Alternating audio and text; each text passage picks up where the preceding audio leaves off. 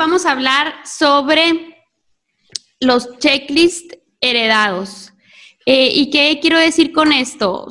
Dependiendo del entorno en donde hayamos crecido, heredamos checklists y caminitos que podemos seguir. Por ejemplo, los muy comunes, ¿no? Que sabemos eh, desde chiquitos. Vamos a ir a primaria, secundaria, preparar toda esa, la, historia de, la escuela, ¿no? Más después de ahí vamos a conseguir un trabajo, casarnos, a tener hijos y vamos a, estudiar una maestría, si es dependiendo de ahí. Pero si nos vamos más a fondo, estos checklists van hasta todo lo que hacemos. Hacen cosas como, ¿qué, hago en las noches? ¿Qué hago en las noches? Ese tipo de cosas, hasta qué voy a comprar, qué voy a hacer con mi dinero. Eh, este, estos checklists, si no nos damos cuenta, no las pasamos la vida y el tiempo queriendo queriendo palomear. Y, no nos damos cuenta porque yo me, me reflexionando con, con esto, de esto,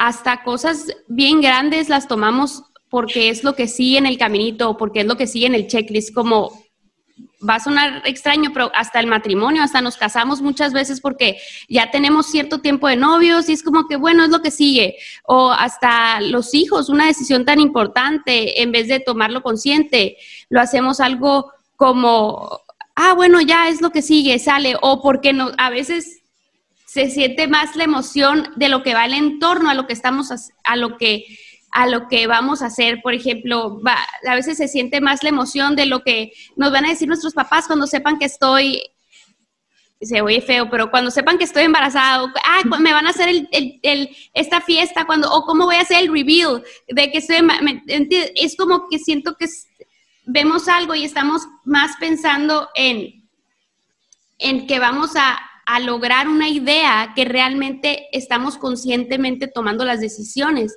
Y no significa que las decisiones sean malas realmente, es simplemente que no son nuestras, si no nos tomamos el tiempo de, de identificar estos checklists que tenemos, vamos a haber vivido la vida palomeando algo que ni siquiera nosotros, no, ni siquiera nosotros escogimos. Y, me pongo a pensar en, eh, mucho en la historia de Moana, no sé si viste. Al final de la película, ella regresa a ser chief, pero a su manera. Y, eso me encanta porque no significa que el caminito tradicional de hijos, eh, trabajo, eh, matrimonio, porque claro que está bien, no tiene nada, no es que un camino sea malo y el otro no, no está malo, sino que el tener la conciencia de sentarnos y decir, a ver, ¿qué de aquí si me quiero quedar, que no, qué checklist tengo, porque muchas veces ni siquiera identificamos qué checklist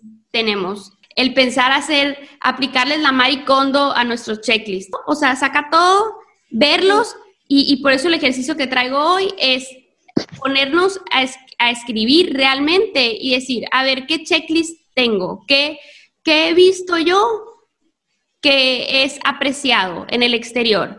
Porque es completamente relativo a donde sea que vayamos. Los valores de la gente de alrededor de nosotros pueden ser polos completamente opuestos. Esto que, y esto que nos dice que es completamente relativo, o sea, que son simplemente ideas que no tienen ninguna base real, o sea, es simplemente ideas en base que fuimos aprendiendo en base a lo que creímos que era importante. Entonces, el ejercicio que vengo a ofrecer ahora es sentarnos a escribir los checklists que tenemos y los que ya hemos hecho y los que tenemos por hacer. Desde, como dije, comprar casa, eh, casarme, tener hijos, desde los grandes hasta qué se hace los fines de semana, por ejemplo, eh, qué valoro en una persona, o sea, qué, qué creo que van a, o sea, qué valores necesito tener yo para que me valoren los demás. Eso también es un checklist, son checklists de valores que yo tengo que hacer. Ok, yo, yo tengo que ser trabajadora para que sepa, para que sentir que soy una persona con cierta personalidad porque siento que eso es lo que valoran alrededor de mí.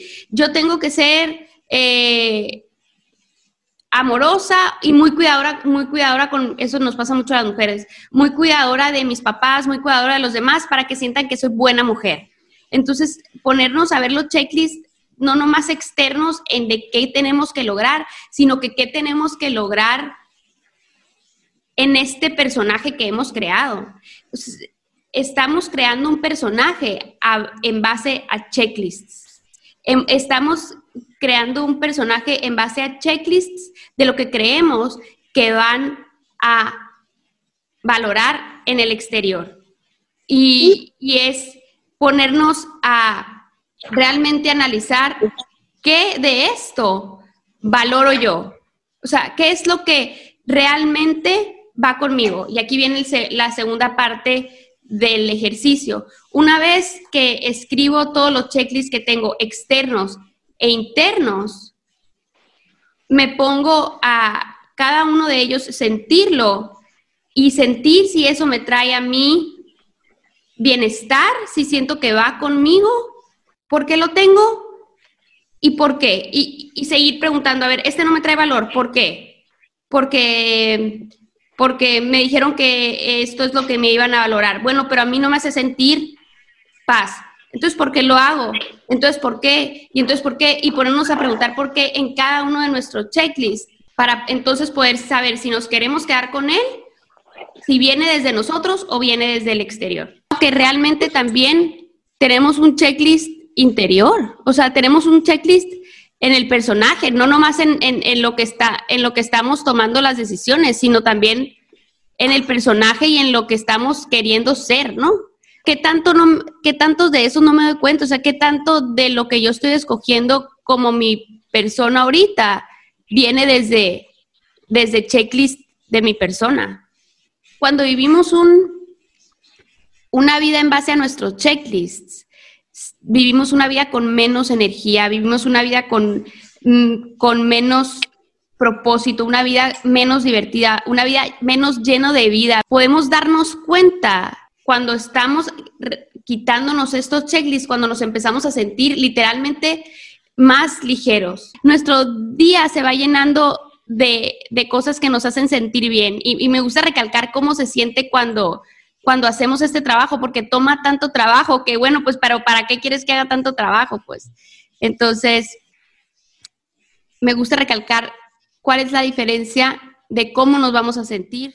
Siento que las mujeres nos mucho aprendimos a servir, o sea, a que nuestro rol era de servir, eh, de servir como madres, de servir como hijas, de servir. Entonces, nos sentimos víctimas porque nosotros mismos hemos, nuestras, nosotras mismas hemos dado nuestro poder.